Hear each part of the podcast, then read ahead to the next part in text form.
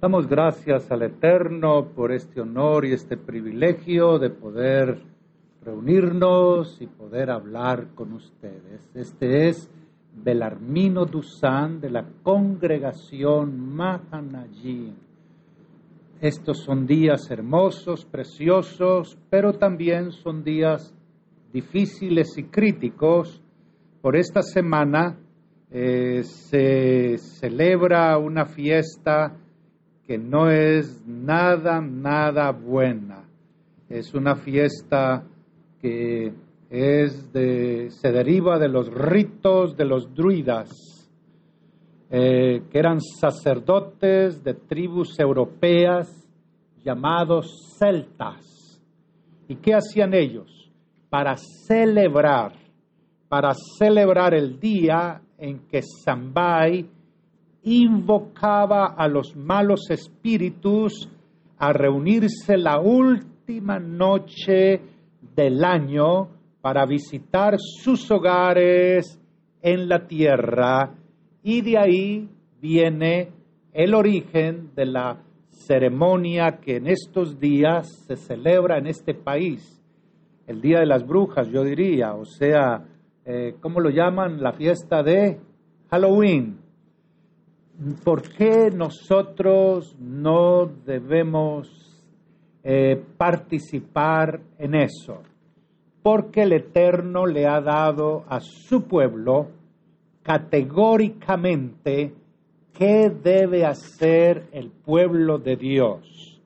¿Sí? El pueblo de Dios no debe participar de lo que hacen las naciones a las cuales ellos van eh, a, a, vivir, donde ellos van a vivir. El Eterno es bien claro. El Eterno les dice que deben temer al Señor tu Dios y servirlo con todo el, con todo el corazón y no participar de las, de las cosas abominables que hacen las naciones a las cuales ustedes van a participar, van a vivir. Por lo tanto, esta fiesta no es fiesta, no es fiesta de Dios. Usted y yo tenemos las fiestas que sí son del Eterno, las siete fiestas anuales y las fiestas semanal. Pero en este día quisiera compartirles sobre el tema que estábamos compartiendo la vez anterior. Y es, la vez anterior era, ¿qué es el Evangelio? ¿Qué significa el Evangelio? Que es el Masoret. ¿Y qué significa pecar? ¿Qué es pecar? Entonces, aclarando un poco o retornando a lo que hablábamos la vez anterior, estábamos hablando de Marcos, Juan Marcos. Decíamos que Juan Marcos era, era un joven que no fue discípulo. Juan Marcos no fue discípulo de Yeshua, fue discípulo de Pedro.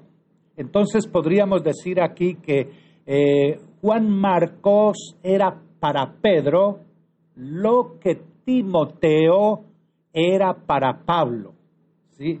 O lo que, eh, lo, sí, lo que era Timoteo para Pablo. Hay un personaje muy cerca a, a, Juan Marcos que sí tuvo mucho que ver con, con Pablo y ese personaje es Bernabé. Bernabé era tío de Juan Marcos, de acuerdo a como uno, lo lee en Colosenses 4.10, pero hay que saber qué traducción se usa porque en otras dice que es primo. Tío y primo es más o menos lo mismo, hablando desde la perspectiva hebrea. ¿sí?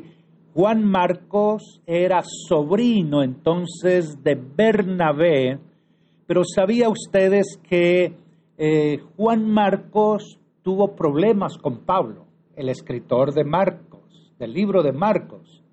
Juan Marcos tuvo problemas con Pablo. ¿Por qué? En el primer viaje misionero de Pablo, Juan Marcos no se portó lo bien, lo bien, lo dejó, los abandonó. Entonces, para el segundo viaje, Bernabé quería que Pablo invitara a Juan Marcos a ese viaje y Pablo no quiso. Pablo no quiso. Y como Pablo no quiso, aparentemente fue un problema, un error, pero lo interesante es que eh, había un solo equipo que iba a viajar, pero a partir de esa situación ya no eran dos equipos, ya no era un equipo, sino eran dos equipos. Pablo se fue, sí, con Timoteo y Bernabé salió con Juan Marcos. Entonces podemos entender un poquito más de este personaje precioso, Juan Marcos. Ahora, sabemos que era un joven que cuando van a tomar a Yeshua para apresarlo, le seguía, le siguió, iba cubierto con una, con una sábana y cuando se dieron cuenta que lo seguía, entonces lo agarraron y lo que agarraron fue la sábana y él salió corriendo desnudo. Bueno, pero eso lo vemos así en la palabra. Son cosas, son detalles que vale la pena tener presente. Ahora, aunque eh, Juan Marcos no quiso, es decir, Pablo no quiso que fuera con él para eh, el segundo viaje, lo interesante es que si uno lee después a, a Pablo, dice, Juan Marcos es muy, muy apreciado. Es decir, cambió todo el panorama al, al final de los tiempos. Entonces, retornemos un poco. La palabra evangelio, sí, que sabemos que es de Masoret, el Masoret en hebreo. Evangelio es una traducción que se hizo del hebreo al griego y del griego al español, y del, al español salió en evangelio. Para el judío, como judío, no habla nada, nada el concepto evangelio. Lo que sí habla muy fuerte es la palabra masoret. ¿Qué es masoret? La palabra masoret, evangelio. ¿De dónde surge? Cuando Marcos escribe, cuando dice comienzo del Masoret, del Evangelio de Yeshua Hamashiach, el Hijo de Dios. ¿Dónde, ¿De dónde saca esa palabra, esa palabra Evangelio? ¿Ya existía la palabra Evangelio? Sabemos que en el Salmo 68, 11, Tejilín 68, 11 dice, el Señor daba palabra daba palabra, el Señor daba palabra, dice, había grande multitud cuando el Señor daba la palabra. ¿De qué está hablando aquí David, que es el autor de este Salmo 68? El Señor daba palabra. ¿Cuándo el Eterno dio la palabra? ¿Cuándo? ¿En qué momento? ¿En qué tiempo dio el Eterno la palabra? Lo sabemos muy bien en el Sinaí, en el Sinaí, porque este pasaje nos va a llevar exactamente al Sinaí. El Señor Adonai daba palabra, había grande multitud. ¿Dónde? En el Sinaí, alrededor del Sinaí. Sabemos que los que salieron de Egipto, 50 días después de Pesach, 50 días Sinaí, iban no menos de tres millones de personas, seiscientos y tanto hombres y no se contaban las mujeres ni los niños, alrededor de tres millones de personas. Por eso David dice, el Señor daba palabra, habría, había grande multitud, ¿dónde? En Sinaí, y dice, de los que llevaban buenas nuevas. Lo dice, lo dice el Salmo, el Salmo 68, verso 11. De los que llevaban buenas nuevas. ¿Qué es buenas nuevas? Buenas nuevas es Masoret. Buenas nuevas es Evangelio. ¿Cuáles son las buenas nuevas? Decimos que en griego, buenas nuevas, buenas noticias, eh, se tradujo a la Septuaginta, del hebreo al griego, en la, en la Septuaginta. ¿Y cuáles son esas buenas nuevas? Las buenas nuevas es que Dios nos libera. Dios nos liberó de Egipto. Dios nos dio buenas noticias. Dios nos dio instrucción. Eso es, eso es evangelio. Buenas noticias, instrucción. ¿Qué es para el hebreo instrucción? Instrucción para el hebreo es Torah buenas noticias. Entonces, Israel se constituye en el vocero de Dios, el vocero que va a dar el Evangelio, Masored, el que va a compartir las instrucciones dadas por Dios. ¿Qué les dio Dios? ¿Qué les dio el Eterno?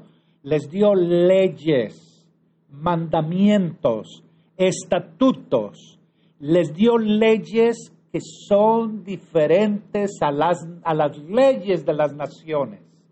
Las leyes que dio el Eterno, la Torah que dio el Eterno, son instrucciones de vida, de esperanza, de respuesta, de salud, de consuelo, de solución a los problemas. Esas son las buenas noticias. Ese es el Evangelio. Leyes diferentes a las de las naciones. ¿Cuáles eran las escrituras que tenía Marcos? Cuando Marcos escribe, ¿qué escrituras tenía Marcos? ¿Qué cosas escritas tenía Marcos? No tenía el Evangelio de Marcos porque apenas lo iba a escribir. No tenía Mateo porque Marcos fue el primer masoret que se escribió, el primer masoret, Marcos. Entonces no había lo que se conoce como escritos evangélicos o escritos apostólicos, no existía. Entonces, ¿qué tenía como escritos? Marcos, cuando escribió el Evangelio, el Masoret de Meir de Marcos, lo que tenía Marcos era el Tanakh. ¿Qué es el Tanakh? La Torah, Génesis, Éxodo, Levíticos, Números, Deuteronomio la Torá, los primeros cinco libros, el Deuteronomio, el, eh, ¿cómo se dice eh, afuera los primeros cinco libros? Se llama, como son cinco penta, tan sencillo, ¿no? Pentateuco.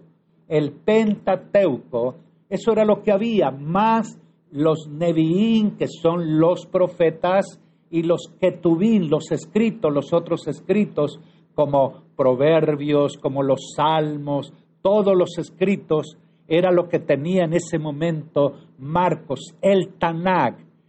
En el contexto hebreo, vimos en la, en la sección anterior, en el contexto hebreo, el Evangelio tiene que ver con la Torah, con ley, con las leyes de verdad, leyes de libertad, leyes de esperanza, leyes de respuesta, leyes de solución que Dios dio a su pueblo.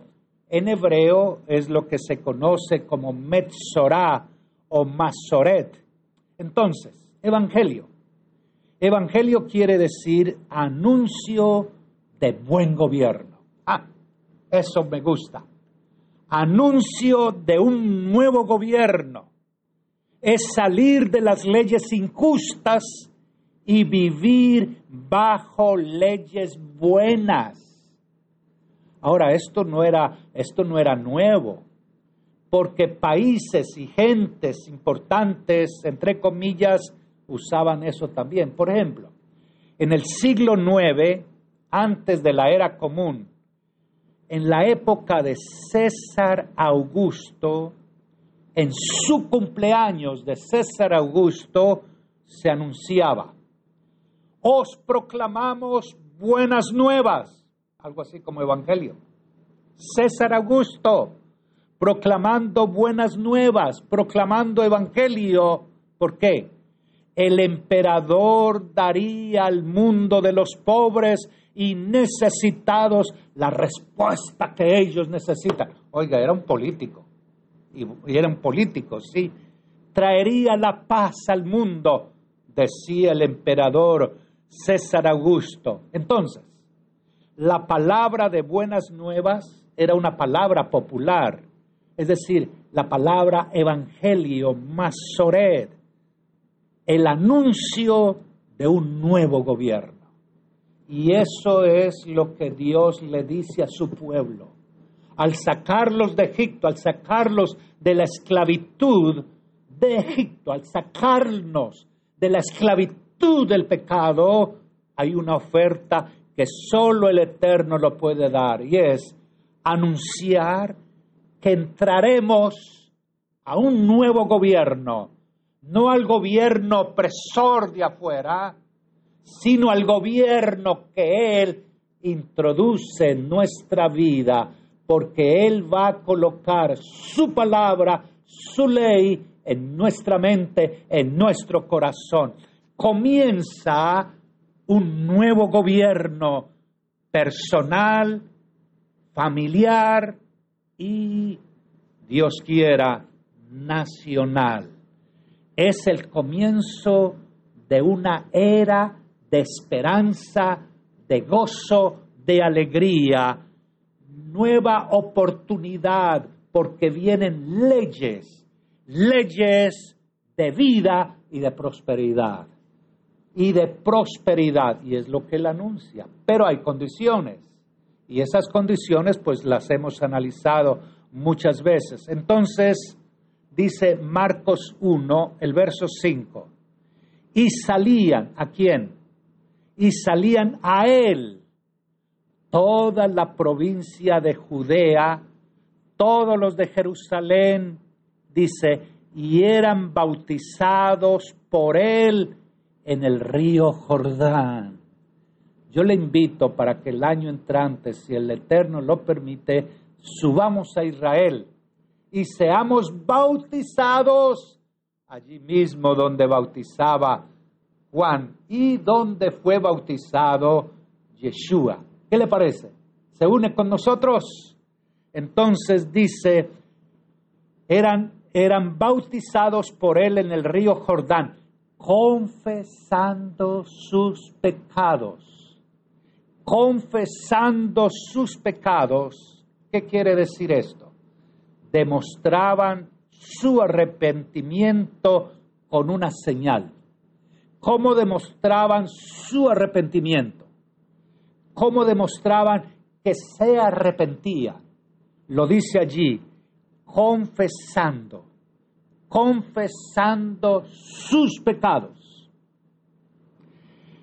En lo anterior, en la enseñanza anterior, el propósito era entender lo que es Evangelio, y es la introducción que he hecho a esta segunda parte. Ahora el propósito de esta enseñanza es entender qué es Techubá, qué es arrepentimiento ¿Qué es confesar pecados? Entonces, Teshuvah. ¿Qué es Teshuvah? Implica confesión. Sin estas dos palabras no hay perdón. No hay perdón de pecados. Si no hay arrepentimiento, Teshuvah, y confesión, no hay, no hay perdón de pecados. Dice Primera de Juan 1.9, si confesamos nuestros pecados, Él es fiel y justo para perdonarnos y limpiarnos de toda maldad. Si confesamos nuestros pecados, ¿quién? Él es fiel y justo para perdonarnos de toda maldad, pero hay que confesar. Si confesamos nuestros pecados, Entonces, arrepentimiento, teshuvah, retorno, retornar. ¿Retornar a quién? A Él, al Evangelio. Retornar a la palabra, retornar a Él. Por eso el programa de radio se llama Retornando a las sendas antiguas. Retornando a las sendas antiguas. Es decir, regreso desde donde de donde estábamos hay que salir porque estábamos perdidos. No estábamos en el pacto. Necesitamos ir al pacto, al que tiene el pacto. ¿Cuál pacto? ¿Qué es lo que hizo que cruzara el Jordán? Dios los saca de Egipto, de la esclavitud, pasan el mar y están listos ya, pero como desobedecieron 40 años, les, tocó estar allí dando, dando vueltas, pero ya están listos para cruzar el Jordán. Porque al cruzar el Jordán, al cruzar el Jordán, ellos entran a la tierra del pacto. Pero es necesario que cruce el Jordán y qué deben llevar adelante antes que ellos entren. Primero entra el arca del pacto. El arca del pacto entraría y cuando los levitas, los sacerdotes que llevaban el, arca del pacto, pisaban, tocaban las aguas del Jordán, ¿qué pasaba con el Jordán? El Jordán, como el mar, rojo se abría y ellos podían pasar en seco a través del Jordán. Entonces, como ellos no permanecieron en los mandamientos, por eso ellos fueron oprimidos por tanto tiempo. Y nuestro pueblo hoy por no obedecer los mandamientos, por no vivir la Torá, por no vivir el Evangelio. ¿Y qué es el Evangelio? Son las buenas nuevas, es la palabra de Dios, es la Torá, son los mandamientos que Dios dio a Moisés, la palabra que Dios dio a Moisés. Por eso dice allí que es necesario que confiesen confiesen el pecado. Y aquí vamos a hablar sobre lo que queremos compartir en, esta, en, esta, en este estudio. ¿Qué es pecado? ¿Qué es pecado? ¿Qué es pecado? Vamos, le invito a que escuchemos una canción muy linda, muy hermosa. Es una canción que me llega al alma, al corazón, porque es, eh, hace parte de uno de los pasajes más bellos que el Señor me ha dado y es el Salmo 27, 4. Es una, es una canción bella, bella de, de, de el grupo Jacos Rin. Así que por favor escuchemos esta hermosa, hermosa canción.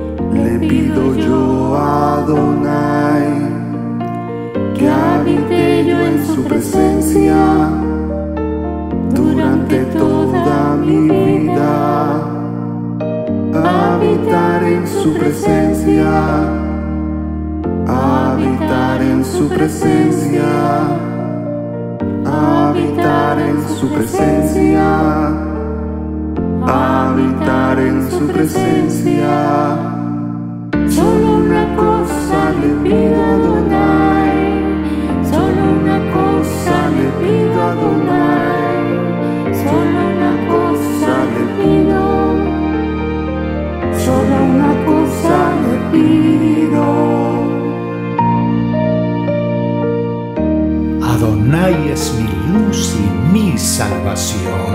¿A quién temeré? Adonai es el baluarte de mi vida.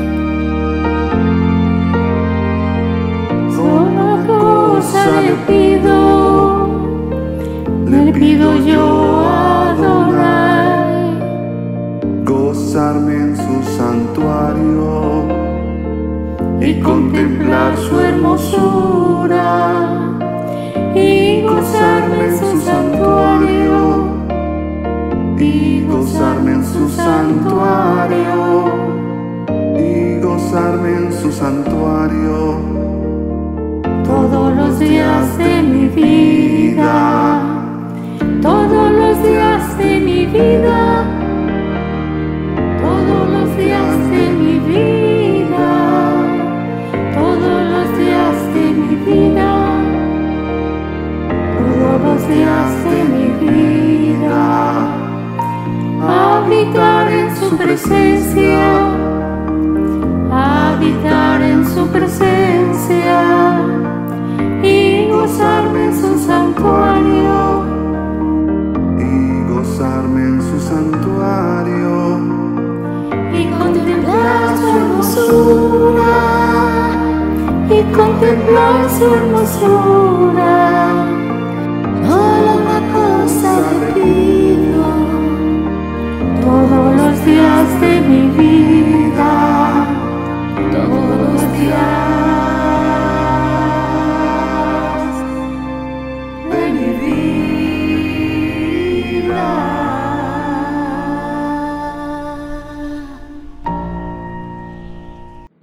13, les gustó la canción, ah, es una canción tan hermosa. Una sola cosa le pido al Eterno y es lo único que deseo, estar en la casa de Adonai todos, todos los días para contemplar la hermosura de Adonai y recrearme en su templo.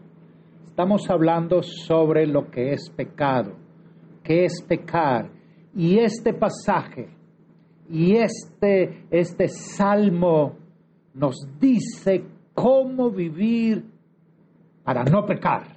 ¿Cómo no pecar? Es el antídoto contra el pecado. ¿Por qué? ¿Qué es pecar? ¿Qué es pecado? De acuerdo a la Biblia, como decíamos ah, en la sección anterior, hablando de, de, de Pedro y de Juan, ¿sí? La Biblia dice muy claramente que eh, ¿qué es pecar? ¿Qué es pecado? Pecado es transgresión a la ley. Es transgredir la ley. ¿Cuál ley? La ley de Dios, la Torá, los mandamientos, los estatutos, los decretos. ¿Por qué? Lo dice claramente. Todo aquel que comete pecado, ¿qué hace? Infringe también la ley. ¿Qué es pecar? Pecar es infringir la ley. Infringir la ley, pues el pecado, lo dice el apóstol, es infracción de la ley. Transgredir la ley. Transgresión a la ley todo aquel que comete pecado infringe también la ley, pues el pecado es infracción de la ley. ¿Dónde lo lee usted eso? Muy sencillo. Primera de Juan, capítulo 3, verso 4. Primera de Juan, capítulo 3, verso 4. Todo aquel que comete pecado infringe también la ley. A nosotros nos enseñaron que pecado es matar, robar, ser, bueno, todas esas cosas que son pecado. Pero de verdad, verdad, ¿qué es pecar? Lo dice la misma palabra. Todo aquel que comete pecado infringe también la ley, pues el pecado es infracción de la ley. Vemos que de manera bíblica sencilla. A nosotros nos enseñaron, pecar es cerrar al blanco. Errar al blanco. ¿Qué blanco? Pues el blanco de los blancos, la Torá, la palabra del Señor. Es irnos contra la ley del Señor, irnos contra la ley del Eterno. Pecar es transgredir la ley de Dios, la que le dio a Moisés. Lo dice muy bien el apóstol. Yo no conocí el pecado sino por la ley. Yo no sabía que era pecar, yo no sabía que era matar y todo lo demás, sino por la ley, por la ley del Señor, porque tampoco conociera la codicia si la ley no dijera no codiciarás. Lo, expresa Rab Shaul en el libro de Romanos capítulo 7, 7. Entonces, este estudio, una de las cosas que quisiera que estuviera presente es, por favor, no transgredamos la ley del Señor, no nos vayamos contra la ley del Señor, no pequemos contra el Señor. Si transgredo la ley, estoy pecando. Por eso, eh, Juan el Bautista, Johanan, el inmersor, dice, arrepentíos, arrepentimiento. ¿Qué es arrepentirse? Es retornar a la ley.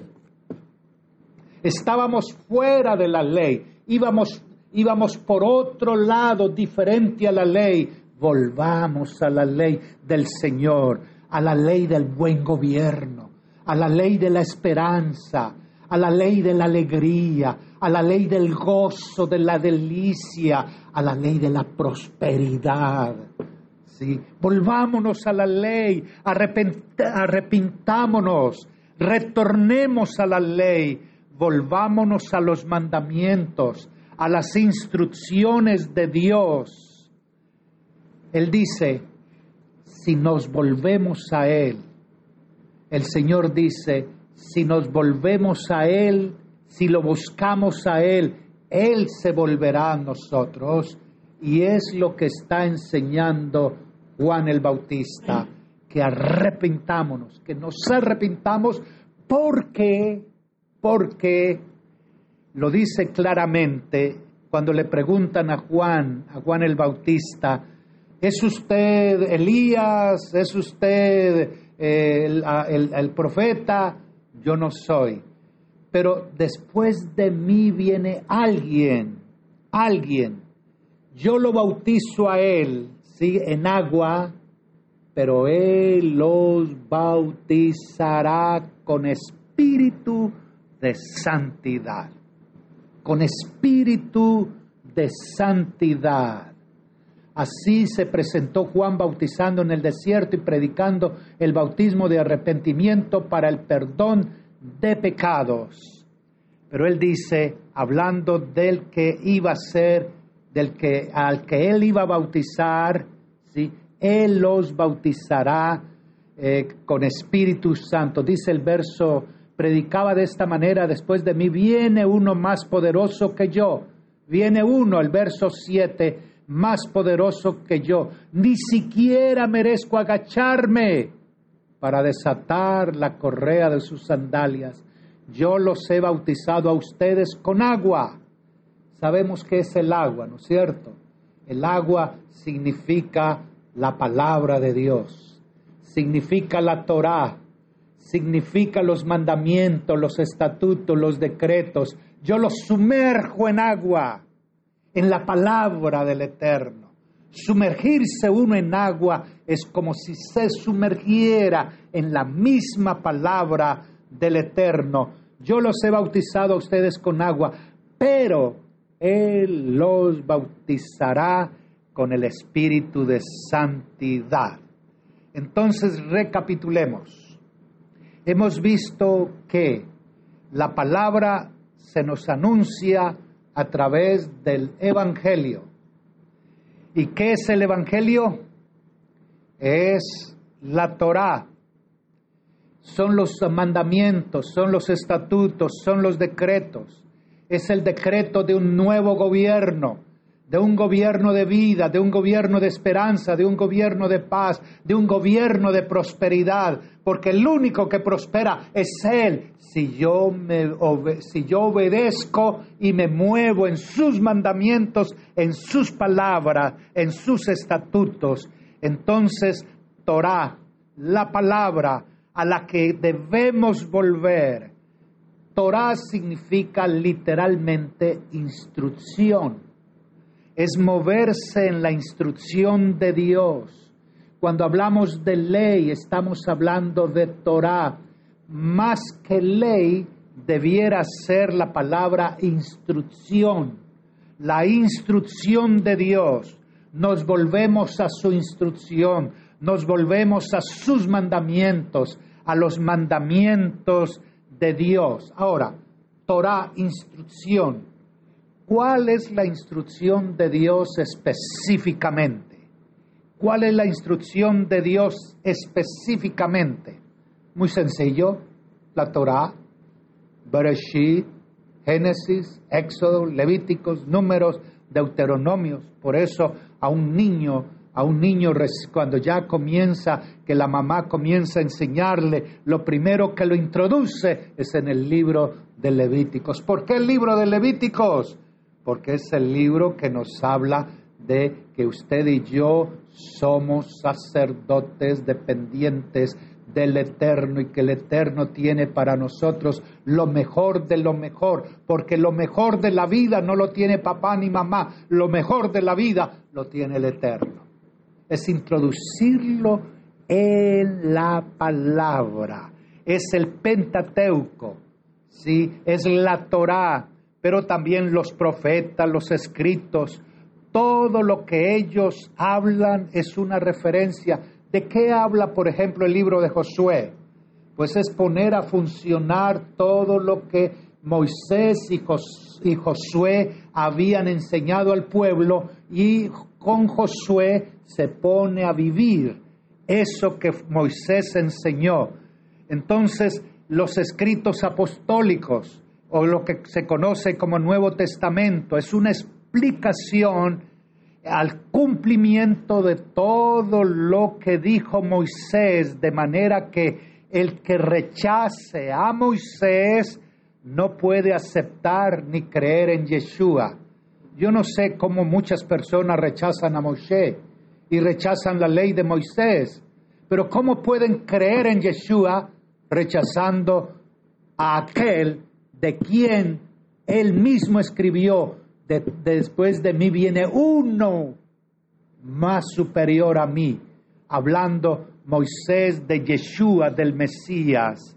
Entonces Moisés eh, dijo, digo, Yeshua dijo, si creyeran a Moisés, me creerían a mí. Ah, hay necesidad urgente de si vamos a vivir el Evangelio y nos vamos a arrepentir y vamos a pedir perdón de nuestros pecados, necesitamos, como dice Johanán, Juan capítulo 5, versos 46 y 47, si creyeran a Moisés, me creerían a mí, porque de mí escribió él, pero si no creen a sus escritos, oiga, si no creen a sus escritos, ¿cómo creerán a mis palabras?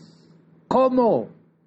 O sea que un prerequisito para poder entender el mensaje de Yeshua, para poder entender lo que es el Evangelio y lo que es pecado, necesita conocer perfectamente la ley que Dios le dio a Moisés y de ahí partimos, porque es más correcto decir instrucción que ley. Nosotros nos movemos por la instrucción de Dios, por la enseñanza de nuestro Dios. Entonces los versos 6 al 8 dice, Juan estaba vestido de pelo de camello, tenía un cinto de cuero alrededor de sus lomos y comía langostas y miel silvestre. Langostas y miel silvestre. No las langostas de mar, sino cuáles eran estas langostas. Eran unos insectos, unos chapulines, como chapulines, ¿sí? Que se comían. No son langostas de mar y miel silvestre Juan había renunciado a todas las comodidades de este mundo y vivía de lo que obtenía de la naturaleza. Y dice, y predicaba diciendo, viene tras mí el que es más poderoso que yo, a quien no soy digno de desatar la correa de su, de su calzado. Yo a la verdad os he bautizado con agua y ya expliqué que es el agua es símbolo de la palabra, de la Torá, de los mandamientos, de los estatutos, de los decretos, pero él, Yeshua, bautizará con el espíritu de santidad. Esto es muy importante entenderlo, muy importante. El agua es símbolo de la palabra, es símbolo de limpieza, es símbolo de pureza, pero Él, el que viene, Yeshua, los bautizará.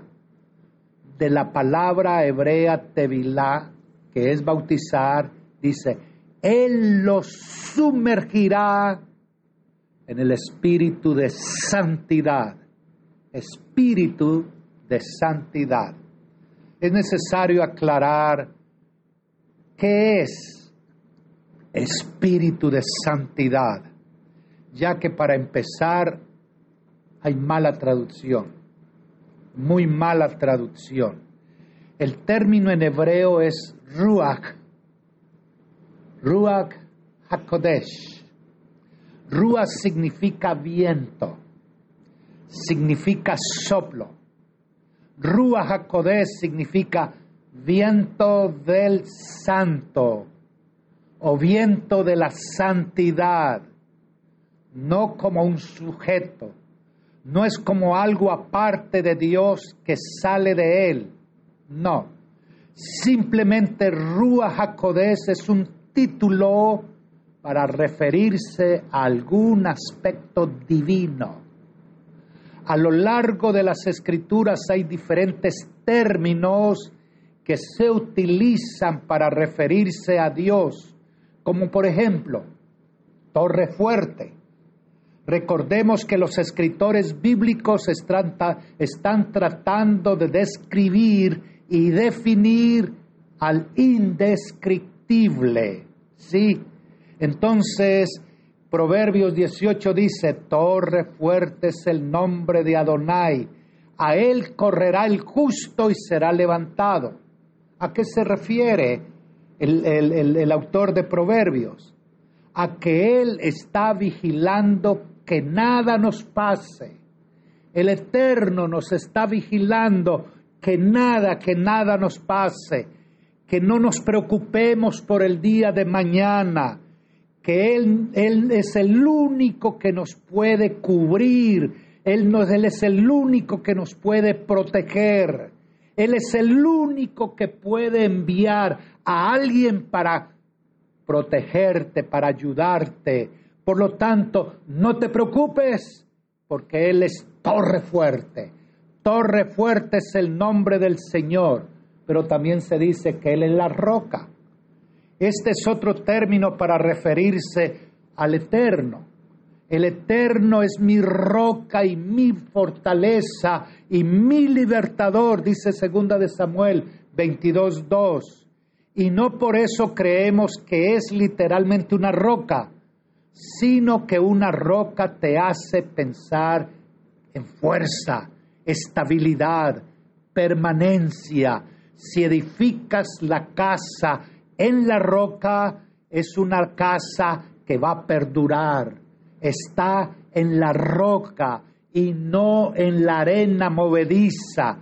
La roca es una referencia mostrando uno de los atributos de Él, de los atributos de Él. Se dice también que Él es el escudo, es nuestro escudo. Escudo es todo, es a todos los que le esperan, segunda de Samuel. Él es escudo a todos los, a todos los que les esperan. El Espíritu de Dios dice, se movía sobre la faz de las aguas. El rúa, el viento de Dios, se movía sobre, la, sobre las aguas. Está hablando de la presencia, de la presencia misma de Él. Entonces, el Espíritu de Yeshua será el Espíritu que nos da vida. Vida. Y eso es la única manera para poder triunfar y vencer. Por favor, no nos movamos en nuestra vida natural. Es necesario movernos en la vida sobrenatural para movernos en el Evangelio, en la Torah y no pecar, no ofender a Dios. Este es Belarmino Dusan de la congregación Mahanaim nuestro teléfono es 305-610-4383. Muchas gracias por sintonizarnos. Es un honor y un privilegio. Estamos para servirles. Si tiene dudas, inquietudes, por favor comuníquese con nosotros 305-610-4383. Muchas bendiciones y shalom.